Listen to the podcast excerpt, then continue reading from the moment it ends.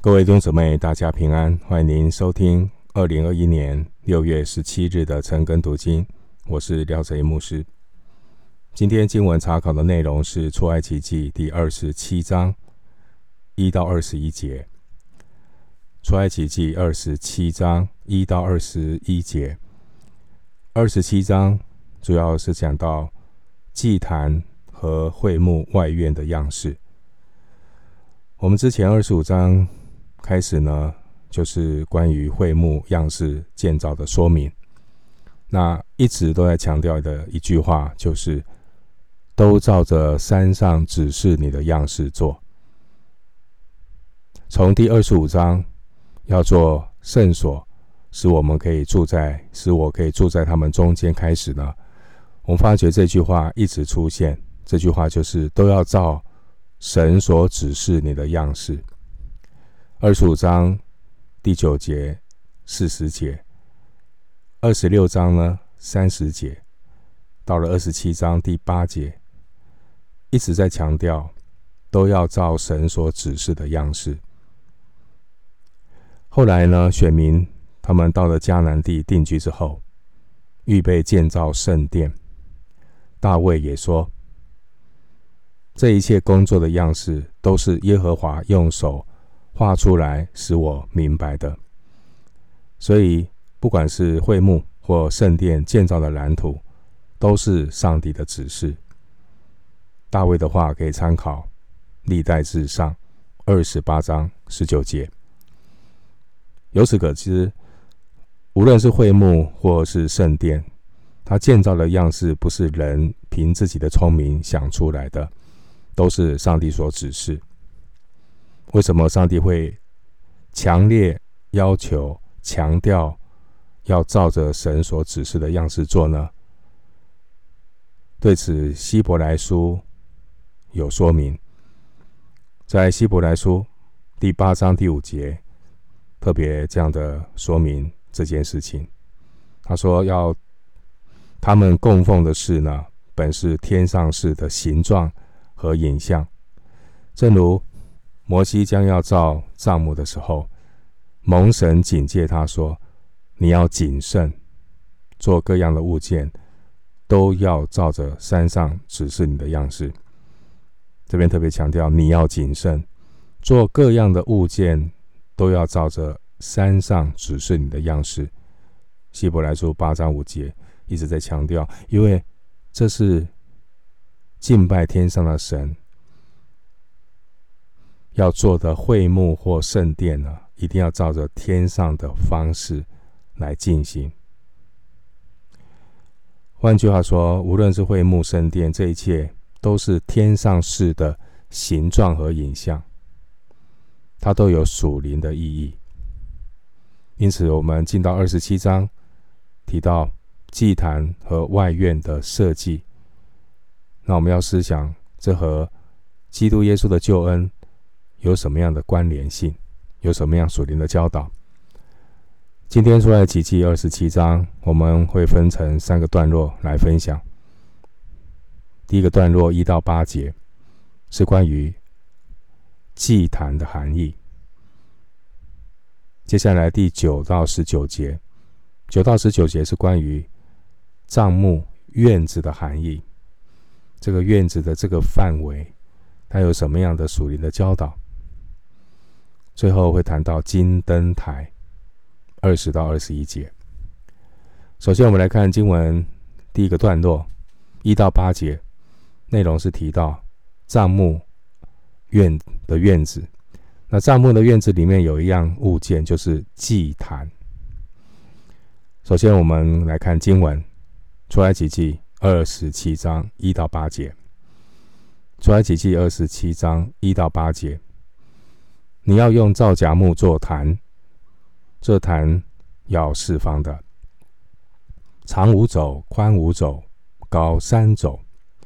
要在坛的四拐角上做四个角，与坛接连一块。用铜把坛包裹，要做棚，收去坛上的灰，又做铲子、棚子、肉叉子、火顶。坛上一切的器具都用铜做。要为坛做一个铜网，在网的四角上做四个铜环，把网安在坛四面的围腰板以下，使网从下达到坛的半腰。又要用皂荚木为坛做扛，用铜包裹。这纲要穿在坛两旁的环子内，用以抬坛。要用板做坛，坛是空的，都照着在山上指示你的样式做。这个段落一到八节呢，是关于在帐幕院子内的祭坛。祭坛第一节说，你要用皂荚木做坛，这坛要四方的，长五肘，宽五肘，高三肘。这个坛是指献祭的铜坛，你可以参考出来，几期三十八章三十节，献祭用的铜坛，又称为燔祭坛。这个祭坛呢，一直保存到所罗门的时代。历代志下一章五节，这个铜祭坛长二点二五米，宽二点二五米，高一点三五米。是整个会幕当中最大的物件，人一进入会幕的院子，一眼就能够看见。燔祭坛的用途是向神献燔祭、赎罪祭和平安祭的祭坛。它的位置就在会幕的帐幕门前，啊，一进去就看到，就看到燔祭坛。所以他告诉我们，凡是要进入神的会会幕，与神会面之前，必须要先经过燔祭坛。我们通过燔祭坛，我们知道这个预表的就是耶稣基督为我们的罪牺牲钉十字架。换句话说，如果没有通过燔祭坛，人是不可能来到神的面前，并且我们看到梵祭坛制作的材料和法柜不同。法柜是用金金做的，梵祭坛是用铜做的。铜的意思是什么？在圣经里面，铜象征审判。那关于这一点，我们可以参考民数记二十一章九节的记载。那个时候，摩西制造了一条铜蛇，挂在杆子上，凡被蛇咬的，一望这铜蛇就活了。这是以色列人他们遭受的审判，摩西给他们一个出路，制造一条铜蛇，望铜蛇的活了。所以望铜蛇这个事件呢，很明显就是代表主耶稣代替我们的罪受审判，被高高的挂在十字架上。这个是铜蛇的含义，所以铜代表的审判，在这里呢。我们也要注意一下经文记载的顺序。帐篷的制作，先提二十六章提到帐篷的制作，然后呢，在二十七章谈到祭坛，这样的次序是有意义的。帐篷预表了道成肉身的耶稣，道成肉身的耶稣，因为我们看到那个帐篷最外层是海狗皮。预表了耶稣将他荣耀的神性隐藏在肉身当中，耶稣成为卑微的人，目的就是要在燔祭坛为罪人死。那我们看到二十七章第二节，二十七章第二节，上帝吩咐要在坛的四拐角上做四个角，做这四个角，那角的意味是什么呢？在五个献祭里面，只有赎罪祭、赎愆祭要用铜祭坛的四个角。在大祭司承接圣子的仪式中，还有赎罪祭，还有在赎罪日的时候，祭司用血抹在这四个角上，象征这个献祭的果效。角。同时也代表能力和权势，代表能力。所以这个祭坛上的角表示什么呢？我们说这个祭坛献祭跟耶稣的牺牲有关系。耶稣十字架为我们牺牲，这就是福音。福音本是神的大能，要救一切相信的。神的大能，脚代表能力。大卫呢，他曾经赞美耶和华说：“神是拯救我的脚，拯救我的脚。”诗篇十八篇第二节。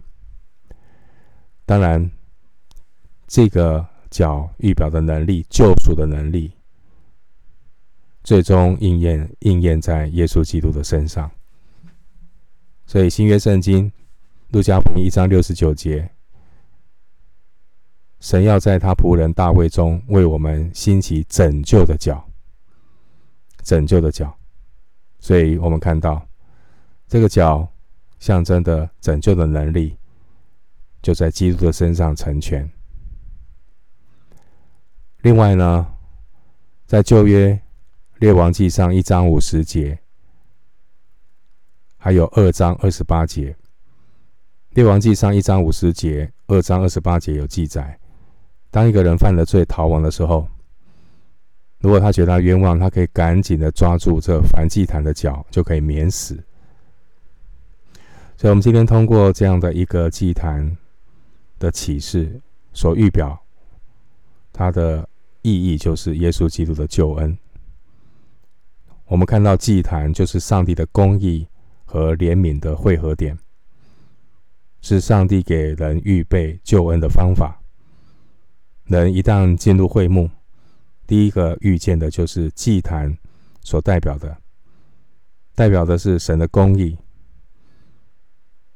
祭坛如果没有祭牲，那就是面对审判。但是祭坛上的祭物代替了我们的罪，那我们就得到赦免。所以我们看到祭坛就是神公义和恩典汇集的地方。接下来，我们要来看第二个经文的段落，出埃及记二十七章九到十九节。那这段经文是关于会幕院子的建造。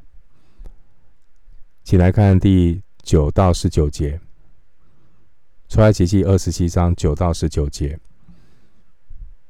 你要做帐幕的院子，院子的南面。要用捻的细麻做苇子，长一百肘。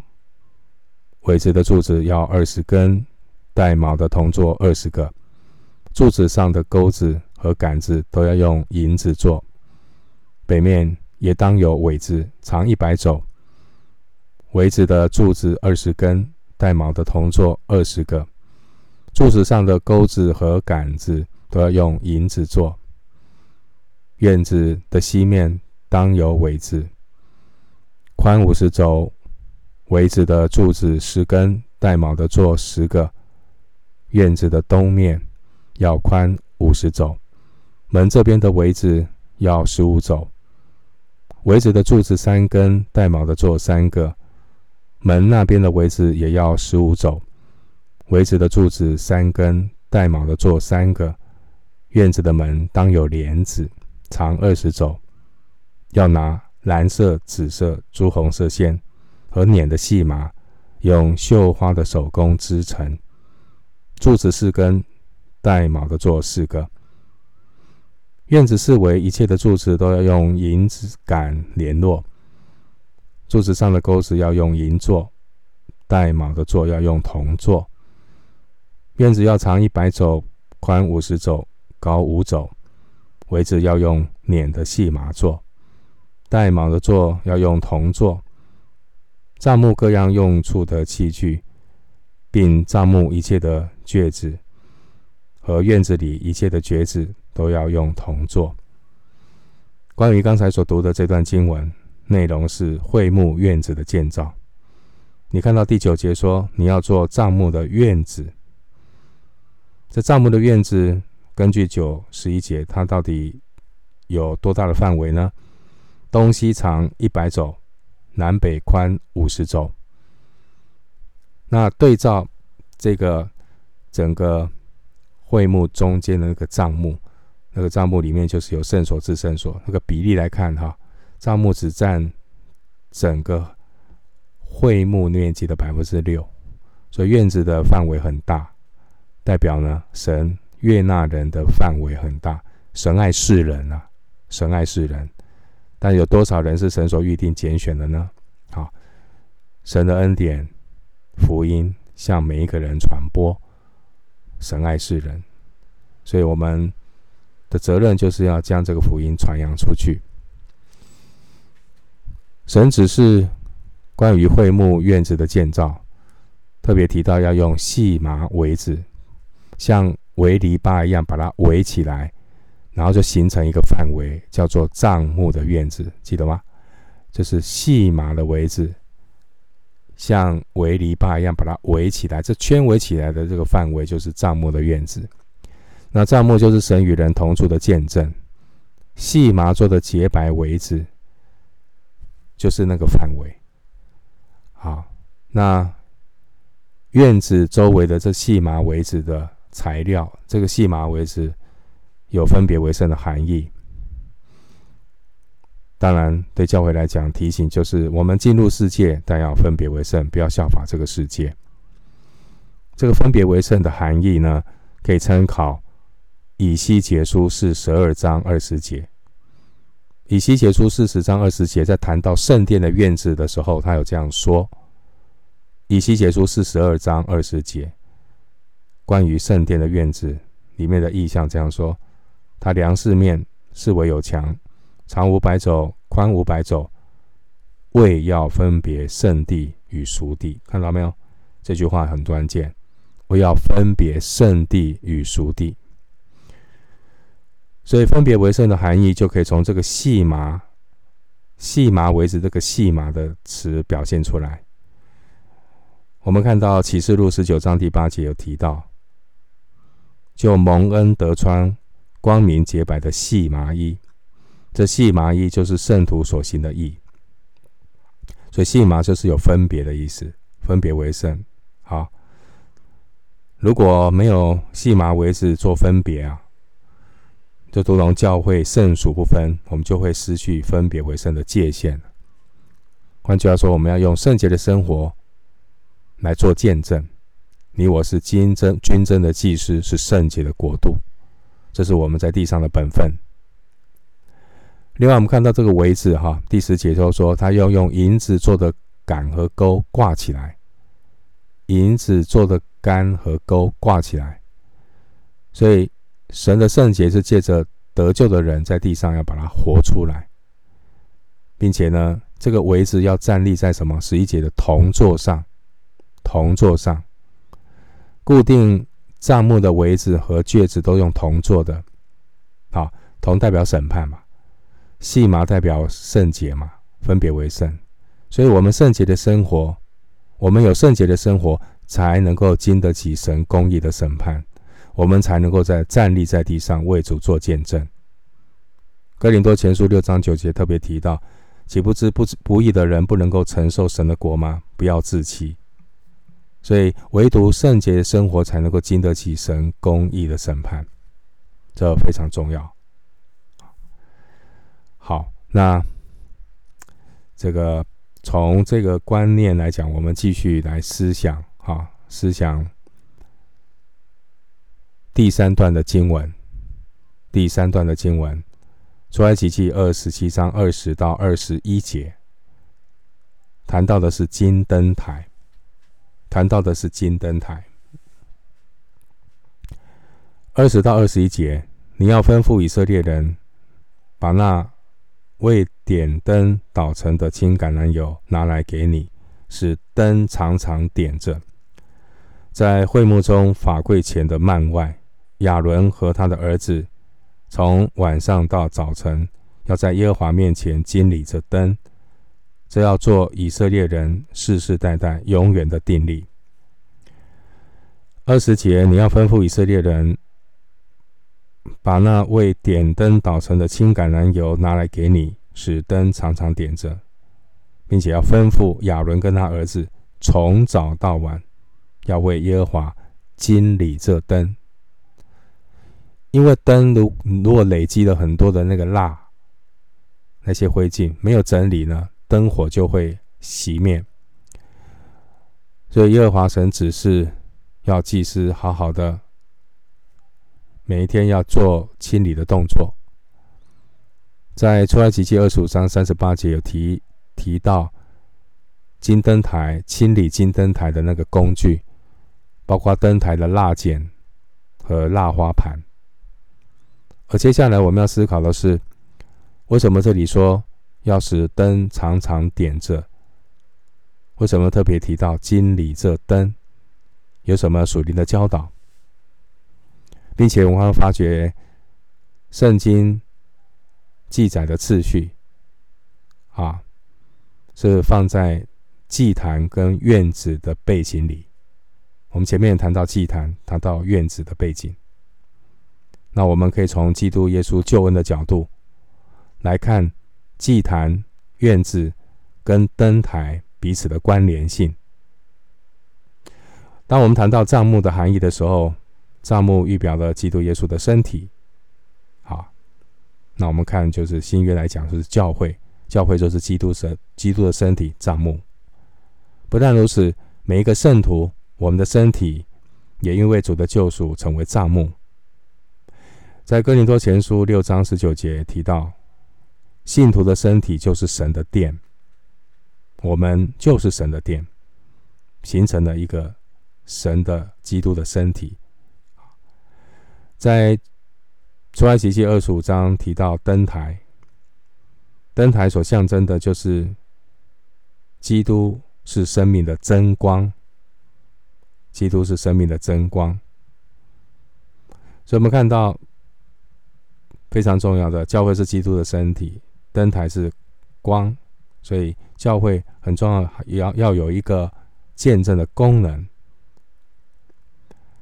另外，我们看到。出埃及记二十七章二十到二十一节，这边记载的灯台，它和祭坛放在一起来想。前面提到呢，这个帐幕的院子象征圣别的教会，分别为圣的教会；而金灯台所象征的意义，就是发光的使命。因为圣经启示录一章二十节。启示录二章五节有说到，七灯台就是七个教会。你若不悔改，我就临到你那里，把你的灯台从原处挪去。好，这里看到灯台预表的教会。那在这地方二十一节提到那个灯台，祭司要常常去经理这个灯，经理这个灯，这个经理这个动词是照顾的意思。教会。像金灯台，祭司要常常去经理这个灯台，照顾这个灯台。按照新约的观念，神要我们经理、照管教会，神的教诲，这是基督徒属灵的责任，而不只是传道人的责任。在使徒行传二十章二十八节有提到。圣灵立你们做全群的监督，你们就当为自己谨慎，也为全群谨慎，牧养神的教诲，就是他用自己的血所买来的。要谨慎牧养神的教诲，要经理照管神的教会，这是每个基督徒属灵的责任。我们也是军中的祭司，要清理这个金灯台，让灯灯可以继续的发光发亮。所以，经理照管是非常的重要。基督徒有责任，当然神对每个基督徒有不同的呼召，有全职，有代职，但我们都是神的仆人，我们要好好的照管神的家，管理神的家，不要让这个灯台堆满了影响发光的蜡。所以，我们要常常清理生命中这些。